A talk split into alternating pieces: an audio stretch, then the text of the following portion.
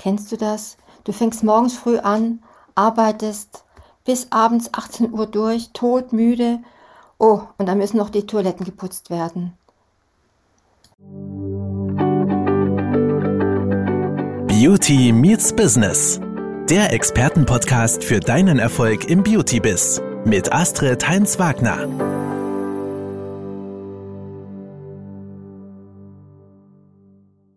Bist und du fühlst dich für alles verantwortlich. Wenn es auch für dich nicht so aussehen mag, du bist nicht dein Kosmetikunternehmen.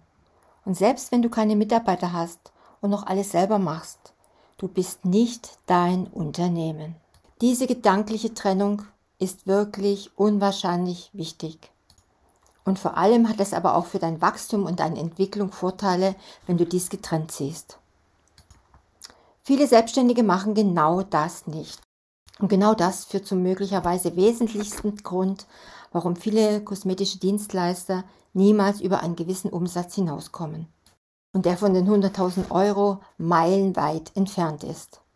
Es ist wirklich erschreckend, wie wenig viele selbstständige Kosmetikunternehmer verdienen. Ja, und der Grund ist wirklich, dass sie die allermeiste Zeit und viele sogar ausschließlich in ihrem Unternehmen arbeiten. Sie investieren kaum Zeit in die Arbeit an ihrem Unternehmen. Das heißt, sie rödeln den ganzen Tag, Termin nach Termin bis zum Abend. Es ist keine Zeit mehr, um sich um Marketing etc. zu kümmern. Und genau das fällt gedanklich leichter, wenn du dein Unternehmen als separate Einheit siehst, für das du tätig bist.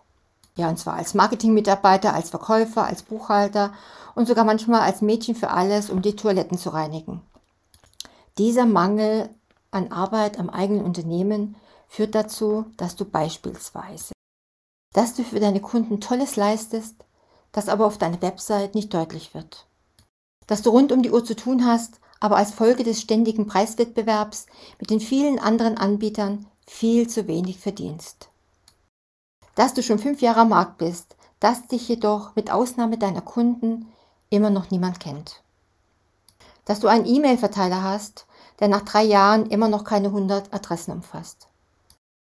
Dass du nach den vielen Jahren harter Arbeit immer noch keinen Wert in Form einer Personenmarke aufgebaut hast. Du hast keine Positionierung, du bist in den Augen anderer kein Experte. Es ist an der Zeit, das zu ändern. Das war Beauty Meets Business, der Expertenpodcast mit Astrid Heinz-Wagner. Du möchtest keine neue Folge verpassen? Dann abonniere uns jetzt bei Spotify und Apple Podcasts. Bis zum nächsten Mal.